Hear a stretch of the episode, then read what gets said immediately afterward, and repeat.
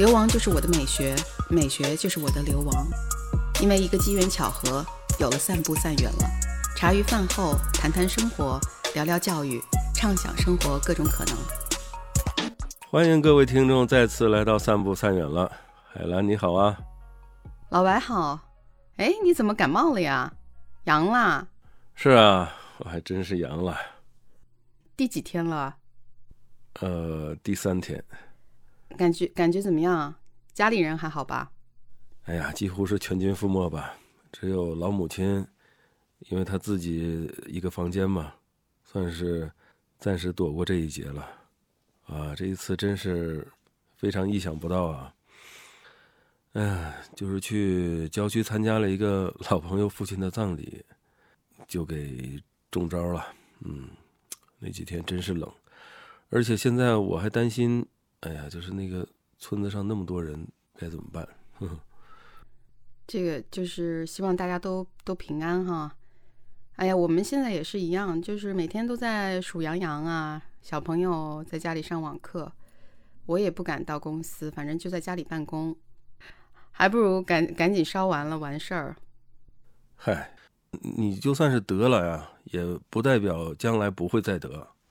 呃，专家说呢，就是越往后的话呢，毒株的力量可能会更弱一些，所以说还是尽量晚得一些吧，哈。对对对，现在天也比较冷，然后药也不怎么好买。呃，上上周解封了，我记得你还挺兴奋的。酒吧生意怎么样啊？嗯，还行吧。世界杯这一波还不得这个报复性消费吗？是啊，我开始也是这么想的。想说，大家这都已经居家两个月了，好不容易放出来，那不是肯定得跑出来大肆消费吗？哎，但是这个现实和想象还是有很大差距的，大家都在轮流发烧。哎，不管怎么说，就算是恢复生计了吧。嗯，这个肯定有一个过程的。哎，你是在家办公啊？你开始上班了吗？是，我是最近也是刚刚报道啊，公司在珠海。哦，不在深圳了。哦，我搬到珠海这边了，一直很喜欢这边。学生时代的时候，上大学的时候经常过来玩儿，这边环境好，人也少。呃，反正就是前段深圳疫情比较厉害的时候，这边基本上没什么影响。珠海和深圳我倒是都去过，非常漂亮，而且气候也好。尤其呢，珠海更是有一种。度假的气氛啊，哎呀，北方同学表示羡慕啊。那你现在在做什么工作？方便介绍一下吗？呃，我现在就在一家留学移民，然后还有海外投资相关的一家公司。啊，大部分同事都是海归，公司氛围也挺好的。我主要是觉得，就是有一个正常的社会接触，还是比较有利于身心健康。特别是也也想学一些东西嘛，就是比如说投资这种是属于一个新的领域，对我来说，呃，留学呢就是也算是经验相关。嗯，正好咱们今天准备聊聊古今游学和移民的故事。是对这个蒙古族的朋友，这个才是这个移民的本名吗？那是，那地儿老大了啊，骑着马儿欧亚大陆一路飞奔。哈哈，啊，太潇洒了！这个游牧民族是挺潇洒的，到现在还保留着这个就是人类比较早期的这种狩猎采集的这种生活方式。呃，我就想起赫拉利博士在这个《人类简史》里他说过一个观点，就是他认为狩猎部落的这个生活品质哈，幸福指数要比农耕民族要高很多。哦，关于这个说法的话，作为少数民族的我。还真是有一点不敢苟同。呃，曾经的北方游牧民族的生活，相比南方的农耕民族，其实是算不上更幸福的。我认为啊，农耕呢是可以做到日出而作，日落而息，但是游牧可是完全做不到的呀。一方面是北方的气候相当恶劣，自然灾害也频繁，一场雪灾就可能导致整个一个家庭甚至部落就瞬间变得一无所有了。就是作家姜蓉在他的一个小说里叫《狼图腾》曾经说过啊，游牧民族的人口都是跟着这个草原狼的数量。息息相关的，狼群的数量增多的时候，会导致游牧民族的人口减少。是什么原因呢？就是因为为了保障这个牧群不受到这个狼群的袭扰啊，是吧？呃，男性在外面做抗争的时候，女性也是同样得不到充分的休息的，他们的工作量一点都不比男性少，所以呢，直接导致他们的这个生育率也是。非常非常低的，所以说游牧民族真的算不上更幸福，你说是不是？嗯，这个就是可能赫拉利博士他之所以这样理解吧，应该也是把这个选择权理解为一种幸福感的前提。就是赫拉利博士他的意思是，就是农耕民族祖祖辈辈被绑在某块土地上，然后四季劳作，看天吃饭。然后没有这个选择栖息地，然后没有选择起居作息的这个权利。呃，你比如说逆来顺受啊，就是这个是一个农耕民族的一个重要的画像。草原上的生活是是非常残酷的，但是也有就是说我阅读到的，就是说草原上也有一个最辽阔的原始和自由。而且你刚才很有意思的是，你提到这个羊群和这个生态的一个关系，就是羊群。呃，它其实是它其中有一个作用是平衡草原生态，它也为这个草原除害，对不对？就比如说羊群过多的一个情况下，这个草被踩秃食尽了，然后草原也就没有可持续性了，对吧？对对对，狼啊是蒙古人崇拜的对象，呃，所以说有狼图腾这么一说。你刚才说呢？关于狼对草原生态起到的平衡作用啊，是非常非常有道理的。呃，包括人类也是草原上的其中一种在被平衡着的物种。蒙古人之所以崇拜狼，是因为狼群，呃，体现的那种野性以及智慧。嗯，没错。从这里我们可以就是可以看到两幅画像啊，就是说这个农耕民族还有咱们的这个。呃，游牧民族它的一个非常不同的一种生活方式。你就是蒙古族，对不对？呃，你们还保留什么蒙古族的习俗吗？嗯，说实话，我是城市里成长的蒙古族，相比草原上的牧民呢，也已经缺失了很多这个民族的传统了。呃，如果说还保留着的一些呢，也就是一些饮食上啊。然后，甚至服饰现在都是只有这个可能一些特殊的节日啊、婚礼的的时候，可能才会去穿。嗯，这个等于说这个野性也被驯化了，是吗？那那你还会说蒙语吗？呃，也是一件遗憾的事儿吧。现在我会说的也不是很多了，呃，能够简单的一些日常的语言还可以。嗯，那比如说蒙语“你好吗”怎么说？Say no。Say no。吃了吗？Holly Joe。Holly Joe。阳阳了吗？阳了吗？这这个是什么？就是跟汉语一样啊。对呀对呀，这个新冠等等这些，这都是新词汇嘛。蒙古语里边以前也没有，所以说。嗯，算是外来语。嗯，其实好多呃，包括汉语啊等等很多语言里边也都有很多外来语吧。对对对，是的，是的。呃，日本语里头外来语是最多的。呃，比如它来自汉语啊、英语都有。呃，比如说干杯，他们就是干杯。然后啤酒，呃，比如。蒙语的啤酒，其实现在我们很多时候也都是会说啤酒，就是啤酒。当然说，如果再再什么点儿，也是 biu e 这就算是啊标准一点儿。但是他的那个还是还是还是有外来的音，对不对？嗯嗯嗯，对对，你这是酒吧常用语，你你得你得熟悉，对不对？反正我自己是觉得，就是本身学语言的嘛，然后就觉得民族语言呐，还有这个各个地方语言，这个渐渐的好像丢失了，其实是非常遗憾的。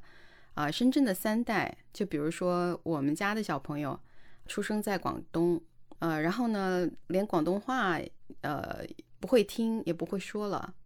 哦，那这样的话就只能看普通话版的《大话西游》了。哎呀，不过好在从小有英文的环境啊，至少还多掌握一门语言。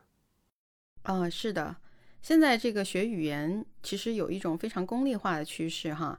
呃，我其实认为不要把语言想的这么功利，就是比如说有用没用之类的啊，就不是说蒙语好像现在它不是主流语言了，我们就不去学习它了。我个人觉得就是说，语言它不仅仅是一个交流的工具，它是一种思维方式。一个文化的载体，就是一门语言里头它承载的这个文化的 DNA 呢，它是不可能靠比如说翻译呀，或者是去去复制或者替代的。嗯，就比如说最通俗的啊，就是比如诗歌，这个泰戈尔的诗歌，这个翻译过来，嗯，我反正就是就是反正我个人是认为诗歌翻译本身它是一个伪命题。呃，反正我个人对这个语言的一个理解吧。就是当然，这个除了狭义的我们所说的这些语言哈，嗯，包括这个音乐呀、数学呀，啊，甚至编程 coding 这些的，这些都是一些语言。然后，而且这些语言它都是一种 universal language。我觉得就是如果你不懂的话，那你就是在这个方面可能就是一个呃文盲。嗯，确实你进不了那个领域。对，是的，是的。所以啊，我也在让我们家的小朋友现在在学习蒙语。呃，我这一代没弄好啊，真是非常遗憾。所以说，希望孩子能补上这一课。呃，我现在让他上了我们本地的蒙古族学校，蒙语、汉语都会学。我非常同意你的观点，语言呢，绝对不仅仅是用来沟通的。它能够让人迅速融入一个语境，拉近说相同语言的人的这种关系的同时呢，呃，我觉得也能让孩子多一种思维方式。不错不错，这个这个爸爸这个觉悟很高啊，这个方面我跟你的看法很很相近。比如我呢，就是从小耳朵也是有些挑剔的，比如说影视剧，我是不太能够看这个配音的版本。主要是我看不进去，我我总是会就会走神儿，嗯，然后啊还是得看原版，就是哪怕你听不懂啊，看看字幕也是可以的。比起我小时候那个时候哈，现在整个粤语环境其实是越来越小了。呃，深圳在深圳你只能听到这些普通话，天南地北的这些普通话，比如说偶尔和中学同学聊天啊。我们其实还非常怀念当年的那个成长环境，那个时候是没有有线电视的，那个时候我们都是看，每天都在看香港的那几个无线电视台，呃，TVB 呀、明珠啊、啊翡翠啊、亚视啊，呃，然后后来一些的时候就会就有了 HBO、MTV 这这一类的。就是讲句题外话哈，其实我的英文和粤语都是。就是包剧包来的，就是我们说包卡啊，就是就是包剧，对，所以常常就是以前也会有人问我，就是比较意外，他们说，哎，你英语哪里学的呀？啊，是不是在海外怎么怎么着？我说，我说没有，其实我就是看电视学的，嗯，可能可能也不太，也就是不太有人会相信，但是确实就是这样的。哎呀，真是不可思议，看电视也能学英文。而且你啊，真是说什么语言都是原汁原味的。我希望将来我们家的小朋友长大，也能轻松的讲上几门语言，多好。其实语言这个事情，正常来说，就是比如说一个小朋友，他家里有条件的话，呃，学三四门语言其实是非常轻松的。我周边也有这样的例子，我不算是最最就是会的语言比较多的。呃，就比如说我周边有朋友，他们爷爷奶奶呀，在家里讲白话，就是粤语哈。然后外公外婆讲潮汕话啊，潮汕话又是和福建闽南话是是一个语系的，呃，然后爸爸妈妈是讲普通话，对吧？学校里学英语，所以就是非常轻松的，就是从小这几门语言都可以学得会的。是的，是的，确实是这个语言环境是真是非常重要啊。对呀，所以说今天的一个小小的 tips 就是给到一些想学语言，可能还没有找到窍门的一些朋友，找一找特别喜欢的一些电视剧，呃，然后沉浸式的看片子，然后能够有很大的帮助，也不花钱，这是真的有效的。我我个人觉得哈，就是追电视剧或者是追这种 sitcom 这种效果是最好的。然后看电影来说的话，可能稍微差一点。啊，效果差一点，因为电影叫做 action film，它通常来说，它那个 action 就是比对白会多。哦哦，对对对，有一个著名的那个剧叫什么《生活大爆炸》，是吧？那个好像就是用来学学英文特别好，是不是？呃，是可以的，而且这种 sitcom 它还有不同的级别，就是入门级就是 Friends，就老友记啊，那个语言是最简单的，也有非常难的。就比如特别喜欢讲一些黑色幽默的那个《破产姐妹》，那个就因为它有很多的这种 slang，有很多这种就是本地的俚语，包括一些开玩笑、黑色幽默的这种引用哈。你如果不了解那个文化的话哈，你没有一些这个当地的一些这种知识的话呢，就听起来可能没没那么容易立刻理解。但是这些东西对学习，就是你这个语感培养语感是非常有帮助的。哎呀，原来如此啊！学习方面的建议啊，那你以后还得系统的向你请教啊。呃，上一期节目播出以后啊，得到很多听众的反馈，教育是一个大家都很关心的事儿。教育选择呢，伴随而来的就是留学啊和移民相关的话题。呃，留学移民呢，自古有之，是吧？古代就有孟母三迁。那这就是最经典的因为教育而选择迁徙的故事了吧？呃，就是呃，咱们说迁徙，呃，migration，它它其实是一种人类的本能。比如说我们的祖先哈，从这个非洲的某棵树上落地的那一刻起，其实没有停止过在大陆之间进行迁徙，对吧？同意同意，迁徙的过程也是一部演化史。比如第一条鱼爬上陆地。就是像鱼爬上陆地这种是非常典型的，就是说怎么说呢？适应新环境，适应新环境就是要意味着要脱离一个舒适圈。其实它从本质上说，其实是相当痛苦的，而且也非常需要勇气的。呃，你比如说现在，当然我我们可能普通人没有感觉到这些迫切性哈，但是现在比如走在这个技术前端的一些人，比如说马斯克啊。你看他们挂在嘴边的都是什么造火箭呐，然后火火星探险啊、星际迁徙啊这一类的。哎，诺兰导演的电影《星际穿越》你看了吗？呃，何何止看了呀？呃，这个是我们家小朋友的最爱，其实就是他最近还又拉着我看了两遍。我觉得啊，迁徙背后的逻辑或者说是动力，呃，应该就是在原有的资源被耗尽前呢。然后去想办法找新的可持续发展的资源。啊，对，是的，是的，就是其实这是一种焦虑嘛，啊，就是这是一个焦虑，就是说现在地缘地球的这个资源被消耗的很快，所以有些人就提出了这个呃关于星际迁徙的这个这个假设，大胆的假设。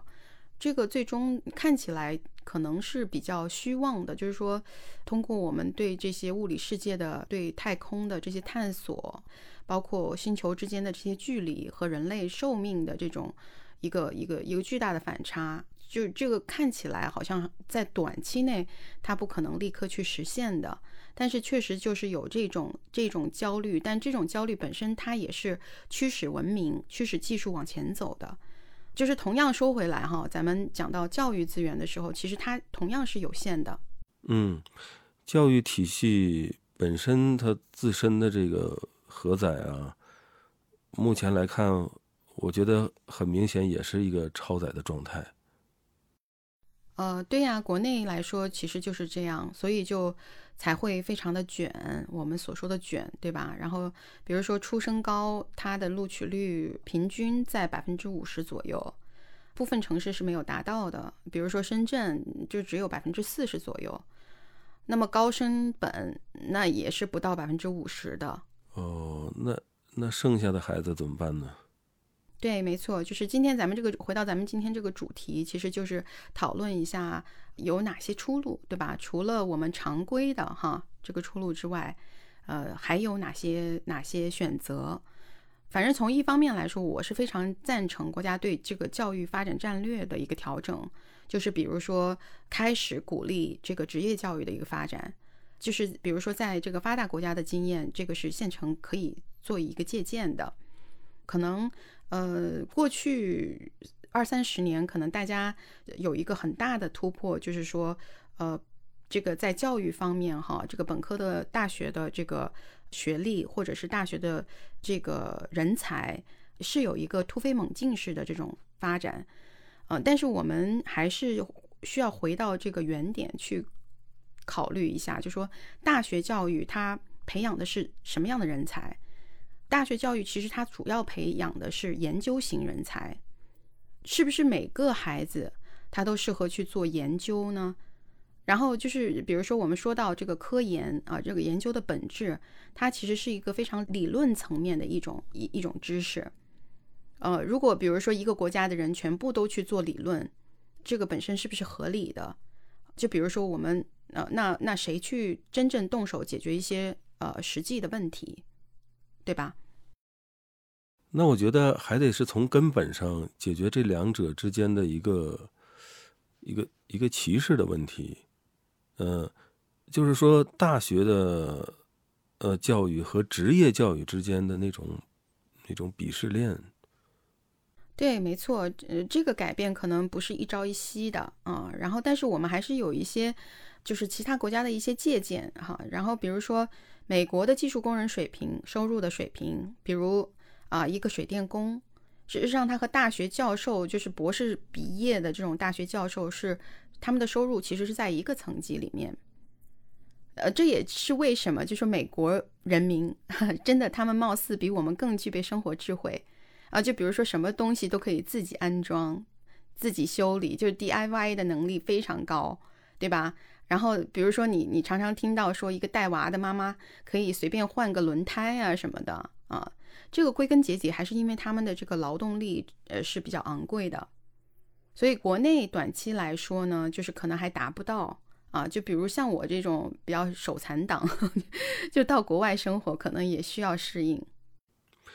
呃，你说的也是根深蒂固的，就是所谓白领和蓝领之间的这种工种的认知哈。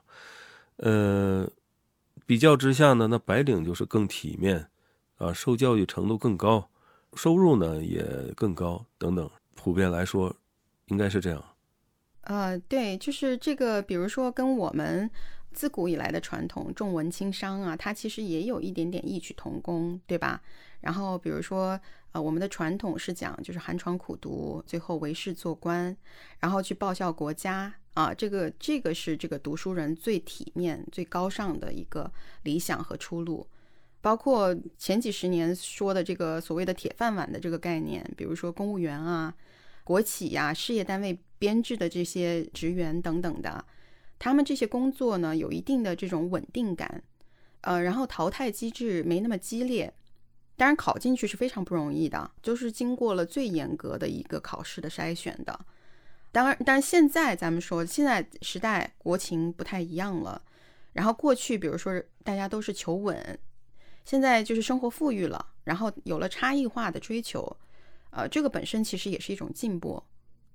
嗯，呃，你刚才说的这个中高等教育多样化选择，呃，是一个思路哈。那另外一条出路，是不是就是选择出国留学呢？出国留学是肯定是一个出路，毫无疑问。呃，但是出国留学，我个人觉得它不应该是盲目的。就国外的大学，它其实也并不一定好读。呃，我们就是有一个数字，大家可能都还不太不太熟悉，比如说中国的留学生哈，本科留学生第一年在海外读本科的第一年的这个肥老率，我们广东话说肥老就肥 fail，就是呃不及格这个比率，在很多年份是达到接近百分之五十，也就是说接近一半的中国留学生在大学第一年考试成绩不达标。这个以后咱们可以详细的进行一些讨论哈，所以今天咱们先讨论一下，就是说到底为什么要留学，然后就是留学的必要性，就是我们在做出这个选留学的选择之前，然后我们先认识留学。嗯，没错，呃，留学的目的啊，不应该是因为国内很内卷，所以才退而求其次。对对对，是的，是的，这个是从根本上我们去理解一下这个选择哈，不是为了逃避。然后，那我考考你嘛，嗯，咱们国家留学的鼻祖是谁呀？呃，这个我知道，这个我知道，呃，玄奘大师，是吧？西天取经。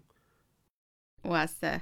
这个这个也算吧，就是本来的标 标准答案是，当然设问哈，就是咱们国家留学的鼻祖，其实呃不不能说其实比较重要的哈，就是近代第一批这个呃留美的幼童，就是在这个师夷长技制夷这种背景下哈，去呃美国留学的呃这帮孩童，然后后来他们回国也是做了非常非常巨大的，就是中国的现代化起了很大作用的这帮人。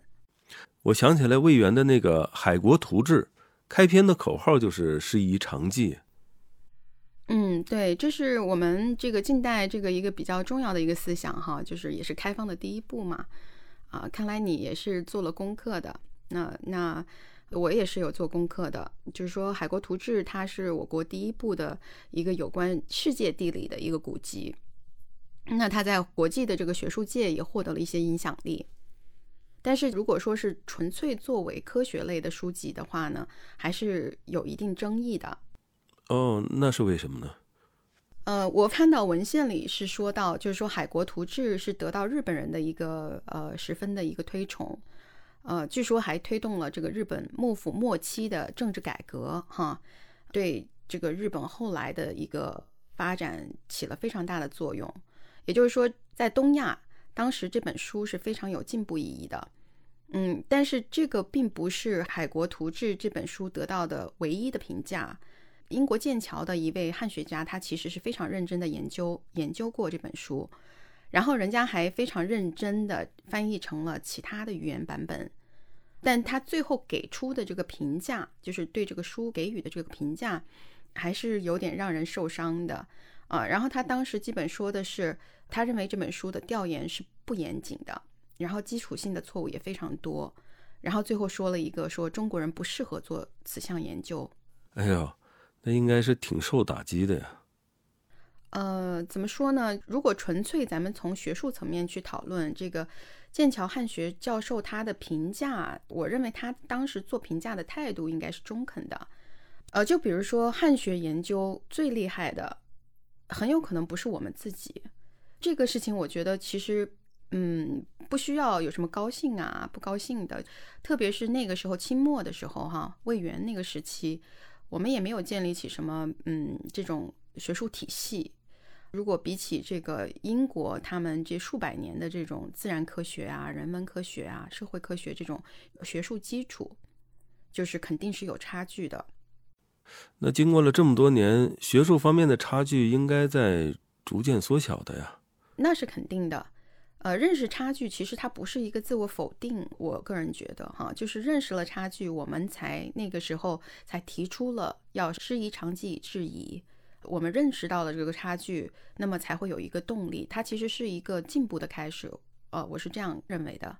嗯，我也同意。咱们首先啊，得避免妄自尊大或者妄自菲薄这种情绪啊。对，没错。嗯。那现在咱们的教育和学术体系和海外比起来是如何的呢？这方面的话，就是呃，我可能要说一些比较主观的这种判断了哈。你可以当成是我一个个人的看法，不能代表全部啊，特别不代表咱们散不散远了的这个立场，对吧？就是一个讨论。比如说以大学教育呃为例子，这个差距肯定是一直在缩小，但是我有没有差距呢？我个人觉得是有的。我相信每一个出国读书的海归啊，他们可能都可以说出来一些这种两种体系的一个差异。而且我是觉得这种差异它并不仅仅是存在于这个中外的高等教育哈，呃，我觉得它的根儿其实是来自于比较早的这种基础教育阶段。那你说来听听。比方说这两个体系在这个思维训练哈，这个知识构建上的一个不同。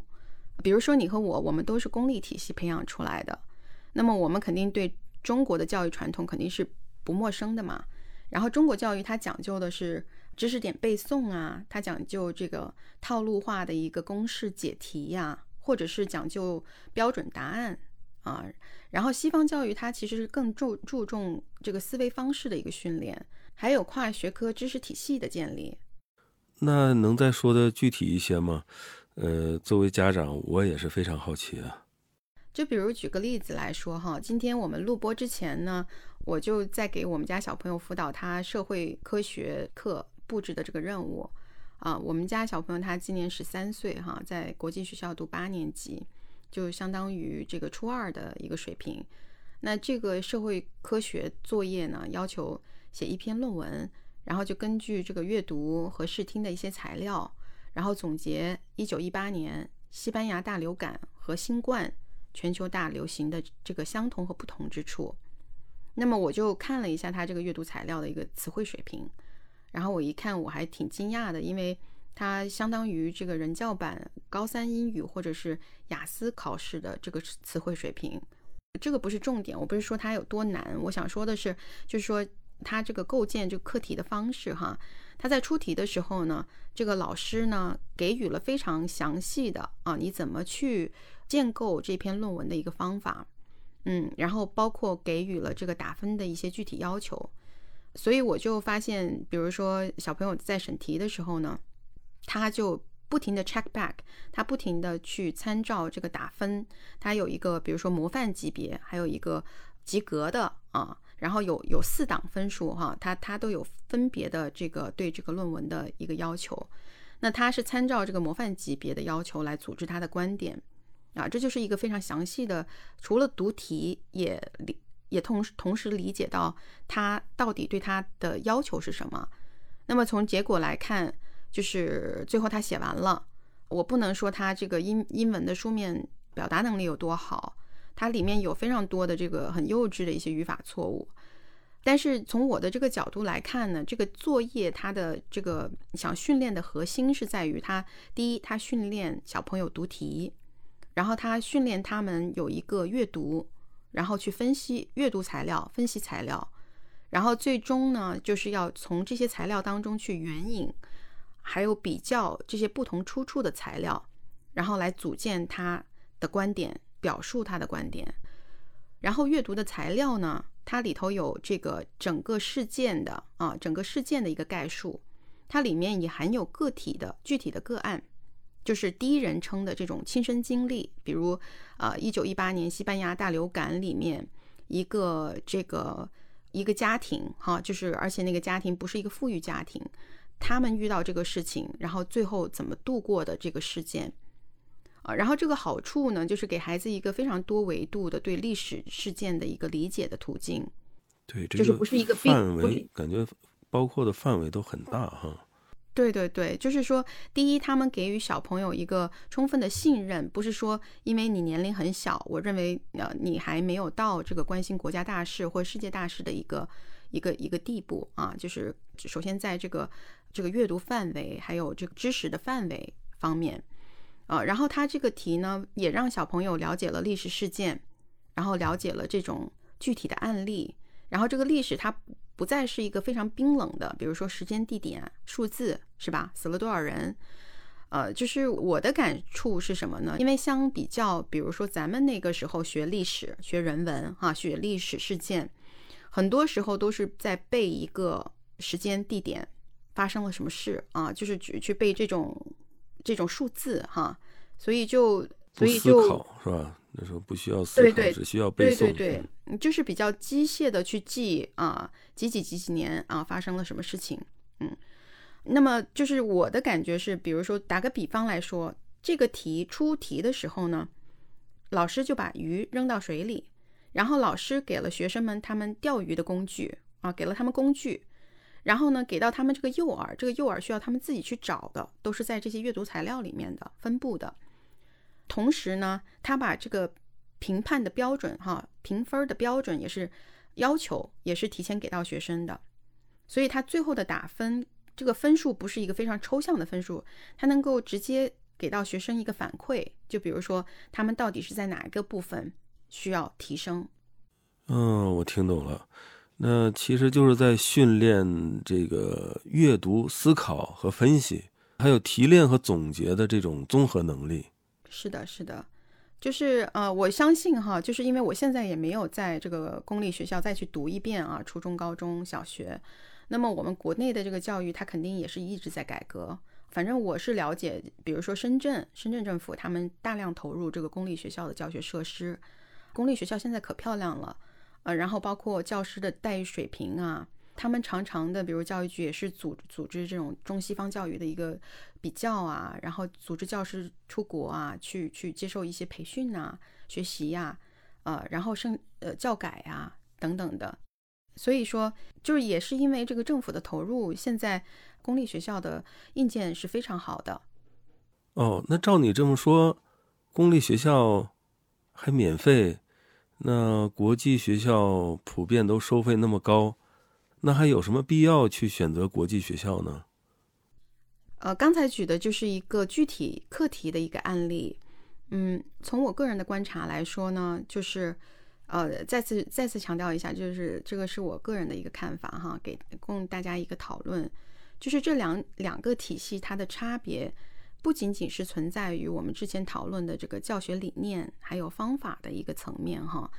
我觉得更深层次的一个因素，可能才是这个根源啊，根源所在。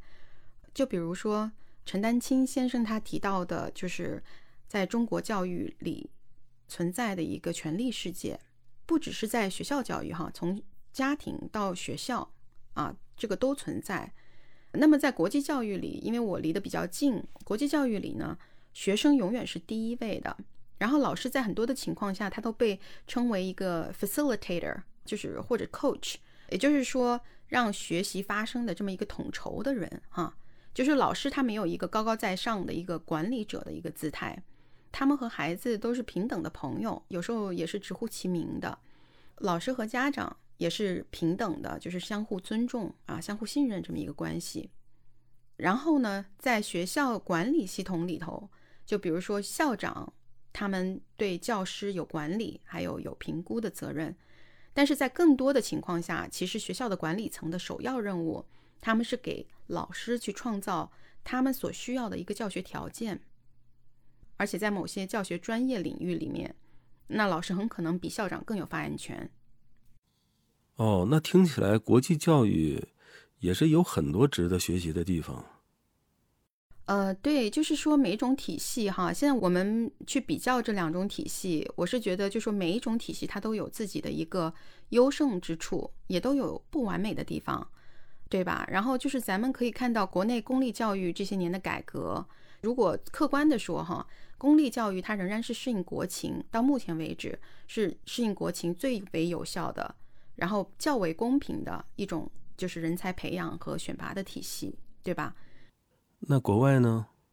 国外的体系来说呢，呃，就比如说美国教育，呃，因为它美国教育还是特别自由的，它尊重人的自由，呃，就是我们说，特别是 K 十二阶段，它对小朋友的这个。呃，自我适应力、自驱力，然后自我约束力方面，这个要求也是非常高的，因为诱惑可能会很大，所以它也不是适合所有孩子的。杨振宁教授他也说过，就是说，呃，美国教育对这个自律性哦，特别是在本科之前，就是他对自律性，然后包括判断力较弱的孩子，他并不是适合的。这也是，就是说，很多家长最终决定，就是比如说，在这个 K 十二阶段选择国际学校的一个一个初衷。呃，从另一个方面哈，咱们从国际学校还有这个公立学校他们的评估体系来看这两种系统。那么公立学校它一般都是从升学率这种一本率啊、重点啊这种来硬指标来评判一所学校的。国际学校呢，它平均是大概是每六年接受一次第三方啊认证机构的一个全面的评估。